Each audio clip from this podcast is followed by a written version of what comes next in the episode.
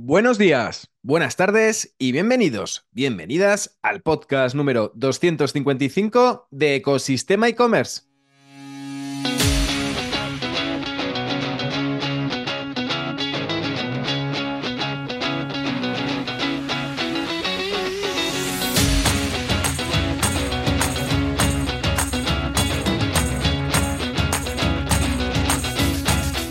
El podcast donde encontrarás todo relacionado con el mundo e-commerce, sin filtros, herramientas, trucos, noticias, emprendimiento y mucho más para crear tu tienda online o hacer crecer la que ya tienes. Hoy además de poder escuchar el podcast por los canales habituales, hoy viernes que es el día de los protagonistas del e-commerce, pero hoy no hay protagonistas, la podrás ver también a través de YouTube en el canal de Ecosistema e-commerce. Al micrófono, Javier López, consultor de e-commerce y director de ecosistemaecommerce.com, la plataforma donde podrás disfrutar de todo lo que necesitas saber sobre el apasionante mundo del comercio electrónico. Hoy es viernes y tocaba o una entrevista con un invitado de los protagonistas del e-commerce o un nuevo episodio de la sección de los Casual Friday. Pero no, hoy es el único viernes que estoy solo, la primera vez desde que empecé el podcast, porque en este inicio de temporada quiero compartir lo que me han aportado todos los invitados que han venido por el podcast de Ecosistema e-commerce. Pero antes, como siempre, comenzamos con la frase del día. Aprovecha lo que no sabes, especialmente al principio, porque lo que no sabes puede convertirse en tu mayor activo. Te garantiza que harás las cosas de manera diferente a como la hacen los demás. Dicha por Sara Blackley, empresaria y fundadora de Spanx. Y es que un año de entrevistas da para mucho y me es muy difícil poder contar y resumir la gran oportunidad que me ha supuesto conocer y conversar a referentes tan codiciados en el mundo e-commerce. Hablar con Corti de emprender, con Monse de cerrar empresas, con José Luis de nuevo Retail Media, con Rafa de tirarte a la piscina y quemar barcos, con Pablo de buscar fábricas los fines de semana, con Roberto de normalizar la discapacidad, con Pedro de subvenciones, con Jordi de crecer en Amazon, con Sergio sobre tecnología, con Pepe de sostenibilidad, con Fares sobre inteligencia artificial, con Joan sobre el equilibrio personal en el emprendimiento y muchos otros cracks del e-commerce que me han compartido aprendizajes que son oro puro. Y por supuesto, agradecer a Luis que todos los meses busca tiempo que no tiene para grabar los Casual Friday. Aprovecho este episodio para dar un tributo a cada uno de ellos con los puntos clave que no resumen su entrevista, sino que me ha producido mayor impacto en mis carnes y en encontrar nuevas perspectivas. Sin más tiempo que perder, comenzamos. Y empezamos hablando de este tributo un poco a todos los protagonistas que han asistido a los podcasts de Ecosistema e-commerce, a la sección de los protagonistas del e-commerce. Me es muy complicado poder resumir en unos segundos, un minutillo más o menos, de lo que me han aportado cada uno de estos entrevistados, de estos referentes, de estos emprendedores, en muchos casos de comercio electrónico, de tiendas online, de proyectos online, y que la verdad que me han aportado muchísimo valor durante este último año que he tenido la oportunidad de conversar con ellos. No quería escapar la oportunidad de agradecerles el tiempo, que muchas veces es muy complicado ajustar agendas en esta vida frenética que tenemos, sobre todo en el e-commerce, en, el comercio online, y buscaba sobre todo poder eh, buscar esos puntos, ¿no? esos resúmenes, un poco esa perspectiva ese impacto que me ha dado cada uno de estas entrevistas. No es un resumen de la entrevista, sino es destacar uno o dos puntos de todas las conversaciones que he tenido con ellos. La primera de ellas, la primera entrevista que tuve en Ecosistema e-commerce en el podcast número 5, vino al podcast Rafa Ausejo, un crack del e-commerce, un buen amigo desde hace ya tiempo y que pudimos poder conversar sobre su proyecto que se llama Ruralca. Ruralca enfocado al slow travel. Rafa es una persona que lleva mucho tiempo emprendiendo con este proyecto, más de 20 años. Me contó, de hecho, hemos hablado muchas veces sobre Ruralca, pero nunca habíamos profundizado a tal manera como hicimos en esta entrevista, hablando de cómo gestionó el proyecto, cómo se le ocurrió el proyecto, cómo validó el proyecto. De hecho, es curioso que con apenas veintipocos años se atreviera en un viaje con sus padres a presentar y a realizar un PowerPoint y a buscarse la vida un poco en el sentido de buscar todos esos, digamos, eh, hoteles boutique para poder, digamos, meterlos dentro de su plataforma, que no existía ni siquiera ni plataforma. Era una presentación que con ella y con el coche y con mucha labia, intentando sobre todo, intentando abrirse puertas a, como se dice comúnmente, a puerta fría, encontrar sobre todo esos, esos eh, digamos, primeros partners que pudieran entrar en su plataforma de Ruralca y que hoy en día sigue vivita y coleando. De hecho, ha realizado un rebranding hace poquito, después de 20 años, para poder mostrar todo lo que ha significado el proyecto en, su, en toda su totalidad. La verdad que es súper interesante el proyecto, cómo poder validarlo. Tardó dos años en encontrar ese primer empleado y ya son, pues ya han pasado los, los 10 empleados y Rualca sigue con mucha vida, con mucho futuro y con, mucha, y con mucho que dar. La verdad que es un proyecto muy bonito, es un proyecto elegido, no es el típico Booking o el TripAdvisor que puedes encontrar alojamientos de todo tipo, sino que está especializado un poco en ese slow travel, en, ese, en esa forma de poder, digamos, tener un viaje mucho más experiencial con los viajeros, con los clientes y tratar de buscar esos, digamos, esos alojamientos boutique, ¿no? Que, que aporten más valor o que aporten un toque diferencial respecto al típico alojamiento que buscamos para hacernos una escapada, por ejemplo, un fin de semana. La verdad que es súper interesante y muy entretenida esa, esa entrevista que tuvimos con, con, Rafa. El siguiente entrevistado que vino al podcast, en el podcast número 10, vino José Luis Montesino. Fue CEO y fundador de Comefruta. Comefruta es un e-commerce que se dedica a vender productos de temporada. La verdad que el nombre se le ha quedado un poco corto porque ya no vende solamente fruta, vende también hortalizas y fue súper interesante cómo estructuró y cómo nos explicó el crecimiento de este proyecto. Un proyecto que realmente salió y que fue formando a la par que tenía su trabajo en Telefónica y durante muchas horas, muchos meses estuvo desarrollando y, combinando ambos proyectos hasta que tuvo un momento que decidir si finalmente se, tiraba la piscina con, este proyecto que tenía entre manos. Y parece ser que eligió bien porque hoy sigue trabajando con él y mostró una forma muy, muy cabal, muy de sentido común de explicar cómo hacer crecer un proyecto poco a poco, sin prisas, casi orgánicamente, casi viendo un poco las oportunidades que le van surgiendo según le van trabajando, según va desarrollando esta plataforma de e-commerce. Era un WordPress, creo que sigue siendo un WordPress, ya muy customizado, muy Frankenstein, con muchos cambios, casi se puede decir que es un desarrollo propio y explicaba sobre todo la dificultad de poder no tener siempre un catálogo eh, fijo, sino que tener un catálogo vivo en función de la época del año y en función de un poco de las tendencias, de lo que más se vende no se vende. Y además que son productos que son muy perecederos, que no tienen mucha, mucho, mucho ciclo de vida, que enseguida se ponen malos, con lo cual necesitas tener una, un proceso y una metodología muy, muy bien afianzada para no, hacer, no echar perder todos esos productos que tienes entre manos.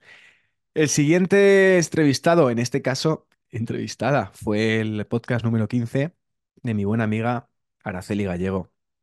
Fue un placer porque además fue la primera entrevista internacional. Araceli Gallego y yo nos conocemos de hace muchos años y Araceli ha vivido en, diferentes sitios durante unos cuantos años. Ha vivido en Sudáfrica, ha vivido en Barcelona, Canarias, ha vivido en Dubái, vivió también, creo que vivió en México, no recuerdo bien, pero estuvo también unos cuantos días, unos cuantos, unos cuantos meses en México. Y finalmente lleva en Dubái unos cuantos años, donde ya un poco ha picado bandera y ha sentado como su base de, operaciones y su base de vida. Realmente, eh, Araceli venía del mundo, del mundo, del mundo del turismo, del mundo hotelero, y incluso fue jefa de compras de diferentes cadenas hoteleras y siempre había tenido el tema de la moda y el tema del diseño como un bichito dentro del emprendimiento que tenía ganas de lanzar. Y ha lanzado un proyecto, la verdad, que es súper interesante, que es Gosopia, que es un marketplace de diseñadores. Eh, que sobre todo trabaja en la parte del slow fashion,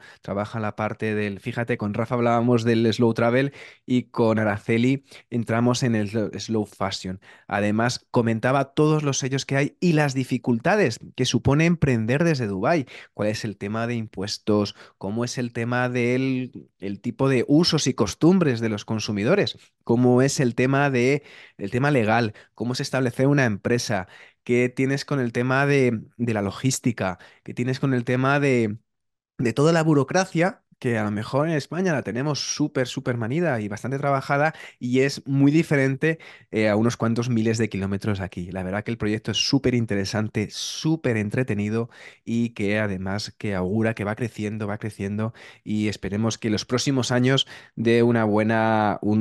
sea un referente dentro de, de, esa moda sostenible que además abandera muy bien Araceli, siendo además la presidenta de, de varios certificados y varios sellos allí en Dubái y que no es fácil emprender en Dubái siendo una persona eh, extranjera y además que, que, mm, con la dificultad de eh, establecer el tema del e-commerce, que además que es Dubái, es el mercado del lujo, pero también es muy especial, necesitas muy bien el tema de relaciones. Por otro lado, en el podcast número 20 vino a, charlar de e-commerce el gran José Luis Ferrero, un buen amigo y además un crack del mundo e-commerce desde hace muchísimos años, ya desde su etapa en Philips y luego ha pasado por varias empresas hasta llegar donde está ahora, que está como Commerce Lead,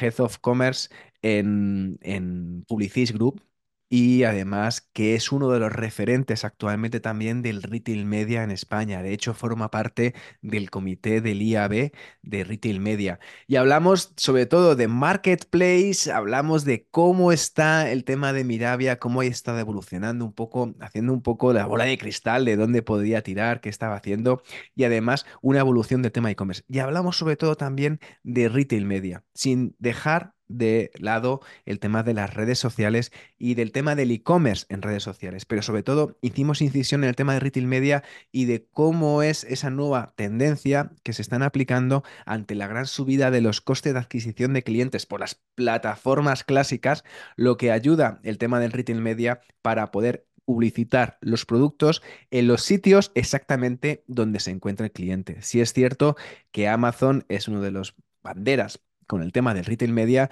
pero cada vez más vemos nuevos e-commerce y nuevos proyectos que se unen sobre todo a poder estabilizar y un poco eh, poder disponer de una única tecnología, de una única, digamos, metodología para poder eh, comercializar esos espacios publicitarios dentro de e-commerce más grandes, ¿vale? En este caso, súper interesante la entrevista, te recomiendo que le eches un vistacillo y no menos que la que tuvimos con eh, Antonio Fagundo, como que es el presidente de Más Altos. Una empresa que la verdad que es de las empresas más longevas que hemos podido, eh, digamos, disfrutar en, estos podcasts, en estos viernes de los protagonistas del e-commerce. Y Antonio nos contaba cómo fue la evolución de una empresa que ya tiene 30 años, que fundaron sus padres y que más altos es una es venta de calzado con alzas calzado que primero tiene tienda física en Sevilla y luego mostraba todas las curiosidades y todas las anécdotas que supone vender durante tantos años zapatos con un, un diferencial tan eh, evidente como es el de subir, como dicen ellos en la publicidad, subir 7 centímetros en un momentillo, ¿no? Eh, en este caso, la verdad que fue súper interesante también cómo pueden, el tema de la venta internacional, de cómo pueden vender incluso productos a países que desde primeras ni te imaginas. Por ejemplo, fue bastante divertido conocer que la primera, digamos, el primer pedido internacional que realizaron fue a Dinamarca, si no me falla la memoria, y de cómo diciendo, ¿cómo es posible que un danés que ya tiene una altura bastante considerable, busque ese tipo de zapatos. Pues también hay público para todo y digamos que hasta que no ponen las cosas en práctica no vas a dejar de sorprenderte en este tipo de proyectos. Por otro lado, en el podcast número 30 vino el bueno de Roger Ostalot con un e-commerce de nicho. De hecho, había ganado el premio a e-commerce rookie del año de los e-commerce awards. Eh, Roger fundó un e-commerce, creó un e-commerce casi, desde la nada, prácticamente, a bootstrapping, a pulmón, tal cual, sin tener apenas, sobre todo, mucha experiencia en montar tiendas online. De hecho, eh, se tiró a la piscina con un proyecto que ya de por sí es bastante difícil porque habla sobre asados a domicilio. Asados realizados a baja temperatura que gracias a ese cocinado especial, a esa elaboración, directamente puede mantenerse en, el frigorífico, digamos, en, a temperatura, durante semanas sin perder ninguna propiedad, sin utilizar conservantes ni colorantes, simplemente por el tema del asado a baja temperatura. Me pareció muy curioso el tema de la validación que hice, que hizo bastante sencilla, es decir, cogió directamente a, varias personas y a varios contactos en LinkedIn y a partir de ahí validó el producto, un producto que además entraña no pocas dificultades a la hora de transportarlos, porque al final no puedes romper la cadena de frío. En este caso utilizaba, por ejemplo, Seur Frío para poder trasladar los pedidos desde su almacén o desde su centro de elaboración hasta el domicilio del cliente, sin perder en ningún momento la cadena de frío que es fundamental. Además, con la dificultad añadida de que tienes que nivelar muy bien el tema del stock que tienes respecto a los pedidos que tienes y además que el, tema del envío a domicilio de productos en frío eh, son mucho más caros que los envíos normales. De hecho, creo recordar que en el podcast habló de que rondaba los 15 euros el tema del envío a domicilio de ese tipo de productos. Pero la verdad que un proyecto súper interesante, muy de nicho, ya está entregando otras cosas que no son simplemente asados, sino otro tipo de productos, también elaborados de modo que puedas mantenerte, puedas mantener los productos en el, en el frigorífico y con eh, trabajando mucho el tema del SEO, trabajando mucho el tema de los contenidos, trabajando el tema de las imágenes. Y además que Roger es un gran comunicador porque además comparte todos los aprendizajes eh, por sus redes sociales. Y además no le cuesta pedir consejo, pedir sugerencia sobre algún cambio, sobre alguna modificación. De hecho, la, la comunidad siempre un poco se vuelca con él a la hora de poder ayudarle y sobre todo empujar con ese proyecto que la verdad que me parece muy disruptivo y súper, súper, súper interesante. Para el podcast 35 vino el gran Jorge González, Head of Iberia y Latam de PrestaShop. Jorge es una persona que la verdad que sabe muchísimo de e-commerce, venía de Philips, le conozco hace unos cuantos años y es cierto que pudimos charlar larga y detenidamente con el tema de cómo está un poco las novedades que tenías con que tenían completa, con PrestaShop y además de novedades tipo de que cuáles un poco las tendencias de que va el e-commerce. Pero me encantó además porque pudimos charlar larga y tenidamente sobre e-commerce B2B, que es una de las patas que no se aprovecha mucho y no se habla mucho en el tema e-commerce. Imaginémonos, por ejemplo, como un iceberg, un iceberg en el que el e-commerce B2C está en la parte de arriba, en la parte visible, y el e-commerce B2B es el 90% del bloque de hielo restante. Un bloque de hielo que no se ve, pero que conforma la mayor parte de todo el iceberg. Y es un poco por hacer un silogismo sobre la, digamos, el aporte en facturación que aporta el B2B y el B2C. Además que el B2B es un e-commerce que no se trabaja mucho, que de hecho se aplican técnicas B2C al e-commerce B2B y además que eh, el e-commerce B2B va a crecer muchísimo en este año, este año y en el que viene, porque además va a seguir potenciando y además la venta de, em, entre empresas por canales digitales va a seguir potenciándose no solamente a nivel de productos, sino también a nivel de servicios. Súper interesante la entrevista que tuvimos con Jorge González, que te recomiendo que eches un vistazo, que no vas a perder detalle de cómo está el mundo e-commerce. Por otro lado, en el episodio 40 contamos con Iñaki Bermejo, General Manager de VDShop, una eh, plataforma, bueno, más bien una, una, empresa que se dedica a la parte del full commerce y a la gestión de marketplace. Iñaki es un emprendedor nato y yo siempre digo que Iñaki va, a la cabeza de Iñaki va a 200 por hora. Es una persona que siempre está trabajando, siempre está desarrollando cosas, eh, es una persona que siempre está ocupada y la verdad que eh, cuesta, ah, cuesta encontrar un huequecillo para poder hablar, pero la verdad que tuvimos la oportunidad de poder charlar con, con Iñaki porque es, tiene un cerebro, la verdad que privilegiado. Es un placer porque además Iñaki no solamente eh, lleva desde toda la vida en esta empresa, sino que ya desarrolló otra empresa eh, de desarrollo web junto con otro socio en el que superaron los 100 empleados en este caso. Y Iñaki tiene un conocimiento brutal sobre todo el tema técnico de e-commerce y sobre todo el tema de desarrollo, de desarrollo web, desarrollo de e-commerce. en este caso, además, también cuenta con muchísima, muchísima experiencia en el tema marketplace no con el tema marketplace de Amazon, sí, o por ejemplo con otros eh, marketplaces españoles, sino por ejemplo con el tema marketplace de AliExpress y Mirabia. De hecho, son especialistas y son, digamos, eh, empresas, digamos, asociadas mucho a, a, Alibaba en este caso. La verdad que cuenta con muchísima experiencia, nos contó muchísimas curiosidades sobre todo el tema de las integraciones necesarias, que al final, muchas veces cuando trabajamos con plataformas marketplace o con diferentes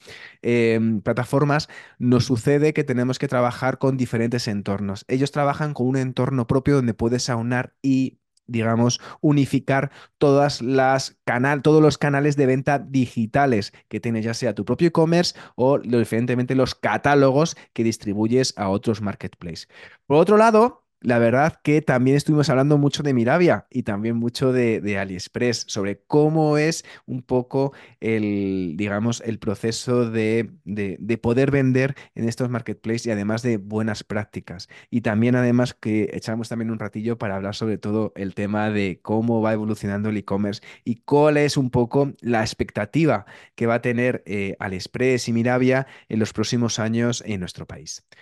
Para el episodio 45 contamos con eh, nuestro gran Ricardo Lop, que es el CEO y fundador de Aceros de Hispania. Aceros de Hispania, que es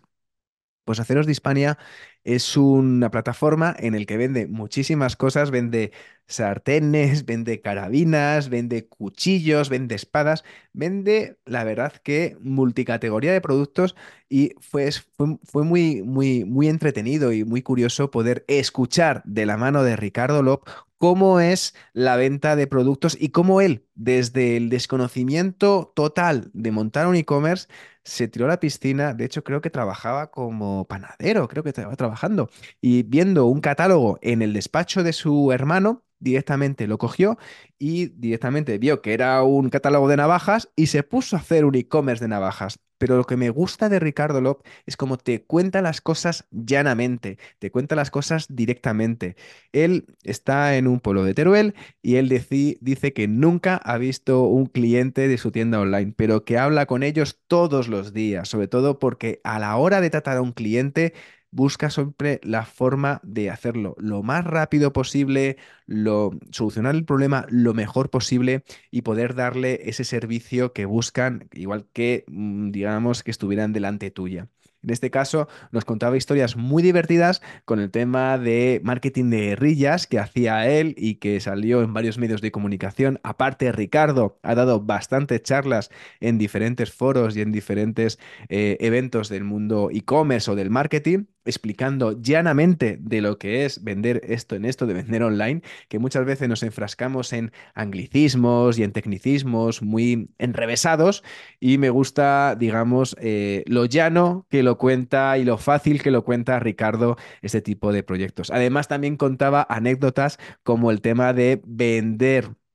directamente eh, balas a la India y que por un tema regulatorio eh, tuviera también que tener problemas a la hora de poder distribuir parte de su catálogo. Esto es, por ejemplo, él vendía carabinas y por un tema regulatorio, por un tema de, no sé si recuerdo era de la Unión Europea o, o una ley estatal, tuvo que de repente se redujo al 90% las ventas de ese producto que tenía por las regulaciones que tenía. O el tema de los problemas que acució con la pandemia, de tener cientos de pedidos y no tener stock en el almacén. La verdad que muy muchas historias y muchos aprendizajes que pudimos obtener de la mano de Ricardo. Y para el episodio 50 contamos con Eduardo Gambero, con un e-commerce, la verdad que súper de nicho. De hecho, es un e-commerce que se llama solo de croquetas.es y que vende pues croquetas, únicamente croquetas. Pero es que ha llegado a facturar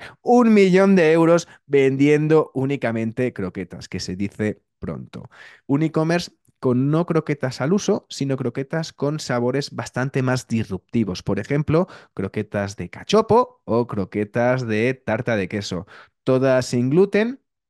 y que además eh, van experimentando ellos con sus propios restaurantes que tienen para hacer un poco el I más D, más I en este caso. Utilizan también las pruebas con clientes para poder ver si el producto tiene sentido que lo puedan lanzar en la web y que digamos que tenga aceptación. Bastante divertida el, el tema de cómo, digamos, cómo puedes establecer, digamos, e intentar romper el paradigma de que las croquetas lo ves casi como algo de tapa, sino que pueda considerarse casi como un plato en el que puedas, digamos, al igual que degustas, pues, sushi, degustas pizza o degustas otro tipo de, alimentos de estos de, de, compartir. Porque además las croquetas también creo que es un, es un alimento que es muy de compartir en este caso. De ahí pasamos en el episodio 55 a hablar con Néstor Murillo. Invitamos a Néstor, que es el CEO de Moliver, que es un e-commerce poco fuera de, fuera de un poco de los productos que enseguida pensamos o tenemos en la cabeza, porque hace molduras, marcos y muchos otros tipos de productos para eh, diseñadores o para artistas. Es curioso porque eh, directamente me acuerdo que, que Néstor hablaba de la dificultad que suponía arrancar un negocio. Bueno, aparte de este negocio, lo arrancó con, sus padres y cómo ha ido evolucionando durante los siguientes años hasta convertir la empresa en lo que es hoy. De hecho, eh, cuenta la enorme dificultad que suponía pasar del cero a un millón. De hecho, él contaba que es mucho más difícil o bastante más difícil llegar del cero al primer millón que pasar casi del primer millón a los 3, 4, 5 millones. De hecho, la curva ha ido casi como en un palo de hockey. Y productos de un tipo súper de nicho, un productos de que realmente no están, no son productos casi impulsivos, sino son productos que sobre todo la gente busca por una necesidad y me encantó la forma en que tenían a la hora de establecer la estrategia para poder, digamos, encontrar nuevos productos a su catálogo. Por ejemplo, eh, trabajaban mucho la parte de las búsquedas, analizaban mucho las búsquedas que había de ciertas categorías y ciertos productos en Google Trends, en, directamente en el planificador de palabras clave, las búsquedas mensuales, todo ese tipo de requerimientos y de necesidades de los usuarios, veían y analizaban ese volumen de búsquedas y a partir de ahí buscaban los productos adecuados para esas búsquedas. No al revés, no trabajaban directamente con, oye, voy a coger este producto y lo voy a anunciar y voy a posicionarme orgánicamente, sino que era la inversa. Primero busco la necesidad y luego ofrezco ese tipo de productos. Muy interesante con el e-commerce de Nestor, que es un e-commerce, la verdad que realizado, por cierto, en PrestaShop y que no es un e-commerce al uso de productos que sean impulsivos como una marca de ropa o una, una marca de, o una, una tienda de bicis. De ahí pasamos al episodio 60 con Samuel Sesmilo, que es el CEO y fundador de Recomienda App. Recomienda App, ¿qué es? Es una aplicación que sirve para poder poner en contacto a profesionales con clientes lo que hace es digitalizar el boca a boca, eh, el boca a boca analógico, el de necesito una persona para que me pueda ayudar a pintar o que me pinte el salón de casa. O busco un fisio, o busco una persona que me cuida a los niños, o conoces a un electricista, o conoces a un fontanero, o conoces a un dentista que puedas recomendarme. Es decir, todo ese tipo de recomendaciones que hasta ahora siempre hemos estado utilizando un poco el teléfono o el WhatsApp para poder hablar de, oye, ¿conocéis a alguien que pueda hacer esto? O incluso dentro de tu entorno más cercano, lo que hace es digitalizar un poco ese servicio. Encontró esa necesidad, al final trabajaba mucho, veo que durante la pandemia y antes de la pandemia siempre había un poco ese tipo de recomendaciones por parte de, de, que al final a la hora de moverte y a la hora de poder trabajar en tu día a día con necesidades que te surgen en el día a día, se te rompe una tubería y necesitas encontrar un fontanero rápidamente, pues lo que hace es a través de esta aplicación y a través de directamente las recomendaciones de tu círculo cercano, te hace directamente, te ofrece especialistas de, y, personas, eh, digamos, expertas en un oficio para solucionar un problema dentro de la plataforma y dentro de tu localización. Súper interesante además porque eh, Samuel no es el primer emprendimiento que hace, nos contó también eh, los otros emprendimientos que trabajó y otras aplicaciones que desarrolló y otras redes sociales que desarrolló en su momento, como también la dificultad que supone emprender en España y el tema de subvenciones, de qué tipo de organismos puedes acudir o directamente cómo puedes trabajar la parte del pitch y un poco realizar ese proceso de validación de proyectos muy lean startup en este caso, sobre todo con una aplicación que ya cuesta un dinero desarrollarla. Y además que encima todo esto con tres niños y con todas las cargas eh, incluidas en su haber. De ahí, eh, del episodio de, de, Samuel, pasamos al episodio de Paula Conti, de Miracle, sobre todo en el episodio 65, para ver cómo se crea un marketplace. De hecho, Miracle es uno de los referentes, es una plataforma referentes en el tema de creación de marketplace eh, dentro de una tienda online, dentro de un e-commerce, y nos explicó sobre todo cómo está el mercado de los marketplaces en España y de cómo es el tema de instaurar, instalar un marketplace dentro de tu propia tienda online. También quitando ciertos estereotipos en el sentido de que parece que solo puedes montar un marketplace si tienes una grandísima tienda, un grandísimo plataforma con cientos de miles de visitas. Nos explicó el tema de que los marketplaces de nicho o marketplace B2B o marketplace un poco más especializados y además de la necesidad de compaginar el tema de tu marketplace propio dentro de tu tienda online con el tema de tu e-commerce propio. Al final son como dos proyectos diferenciados. Nos explicó muy bien las diferencias y de cómo trabajan las plataformas en ese sentido. Y además, multitud de ejemplos súper curiosos dentro del mundo marketplace que la verdad que merece la pena que volváis a escuchar. De ahí, ¿a qué pasamos? Pasamos al episodio 70 con Herminio Campillo, CEO de Beer Sapiens. Con Herminio vimos un montón de propuestas con un e-commerce de nicho, que es un e-commerce eh, no muy grande, pero la verdad que es súper, súper interesante sobre cervezas artesanas, que es un proyecto además que montó con su pareja, en vista también de una necesidad porque veía que existía muchísimas tiendas online que vendían cerveza, pero no específicas de cervezas artesanas ni tan localizadas, sobre todo trabajando con el tema de localismos. Ahí pude descubrir sobre todo el, que la, ahí directamente cómo se puede demostrar la pasión por algo y aplicarla como medio de vida, que es, oye, me gusta la cerveza, disfruto tomando cerveza, disfruto catando y probando nuevas cervezas, ¿por qué no voy a montar un e-commerce de cervezas artesanas? Y además que favorece el comercio también local y el comercio más pequeñito que son, no tienen las grandes marcas industriales. En este caso, contaba con dos tipologías de negocio muy interesantes. Tenía dentro de su e-commerce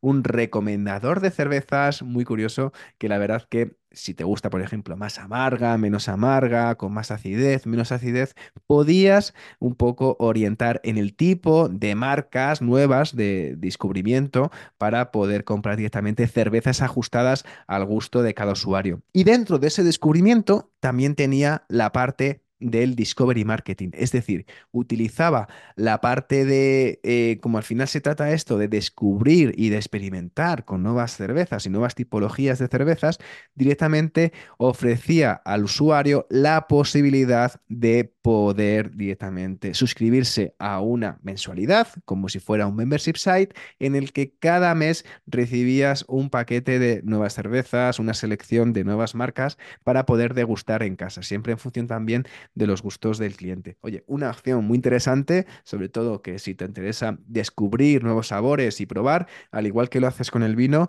también lo puedes hacer con la cerveza, ¿por qué no? Y en este caso, la verdad que súper interesante. Y para el episodio número 75, contamos con Corti, nuestro gran José Carlos Cortizo, que es socio y CMO de Product Hackers, pero también es muchas, muchas otras cosas más. También es fundador de Mumbler, podcaster, eh, fundador de BrainSins, eh, directamente ha, emprendido muchísimos proyectos y ha invertido en otros muchos también. Eh, creador de contenido. Bueno, es que hay muchas cosas que decir de Corti. La verdad que podíamos estarnos aquí un rato y la verdad que fue súper interesante porque además con Corti era una de las personas con las que tenía ganas ya cuando quería montar este podcast, tenía ganas de, hablar con él y de charlar bien sobre, no solamente sobre emprendimiento y sobre e-commerce, porque nos conocemos hace unos cuantos años, sino además sobre el tema de growth, de cómo el grow está creciendo tanto en el mundo del e-commerce y cómo aplican ellos la experimentación de directamente de diferentes acciones, de diferentes palancas para poder hacer crecer un e-commerce con pequeñas acciones. Y cómo era la priorización, ¿no? Cómo hacen el tema de buscar la North Star y a partir de ahí poder buscar el resto de acciones y palancas necesarias para poder realizar pequeñas modificaciones en función de dificultad, en función del tiempo y en función del impacto que puede ofrecer esa misma acción a realizar, que puede ser desde cambiar el color de un botón, eh, realizar, mm, por ejemplo, em, cambios en nuevos canales de, comunicación o puede ser, por ejemplo, modificar ciertas usabilidades de la página web para poder sobre todo eh, ajustar o mejorar la matriz RFM de su propio segmento de datos y ofrecer eh, esas comunicaciones mucho más segmentadas. Muchas acciones Grow, la verdad que es súper interesante. Además, con Corti hablamos de salud mental, de equilibrio, de, de poder sobre todo seguir creciendo en de cómo es especializado el tema del e-commerce de los últimos años hasta ahora, de cómo ha evolucionado el sector del comercio electrónico y muchísimos aprendizajes de un crack como es Corti. Y ya con esto terminamos esta primera parte de un poco aprendizajes que hemos obtenido en este podcast, en esta sección de los protagonistas del e-commerce, tocando además muchísimos temas, tocando e-commerce B2B, tocando marketplace, tocando tecnología, tocando emprendimiento. Y para la segunda parte, la verdad que quiero seguir manteniendo este tributo. No quería hacerlo muy largo para poder hacerlo un poco más. Quería, he querido dividir este, digamos, este tributo en dos partes, en dos podcasts, para no hacerlo muy pesado, porque si no, muchas horas hablando yo solo puede ser un poco pesado, y prefería que, eh, digamos, eh, cortarlo en dos mitades para poder sobre todo hacerlo más concentrado este podcast. Así que nada, solo me queda decirte que muchísimas gracias por quedarte hasta el final del podcast, espero que te haya servido de ayuda un poco este pequeño tributo y estos pequeños puntos un poco seleccionados sobre cada proyecto de los protagonistas que han venido al podcast de Ecosistema e-commerce. Y nada más, solo me queda decirte que, oye, que muchísimas gracias por las valoraciones en Spotify, en Apple Podcast, por lo suscribirte al canal de YouTube, suscribirte al canal de los podcasts y que muchísimas gracias por todo y que cualquier tipo de valoración siempre estaré infinitamente agradecido. Muchísimas gracias de nuevo y nos vemos el próximo lunes con un nuevo episodio de Ecosistema e-commerce. Que tengas muy buen día. Adiós.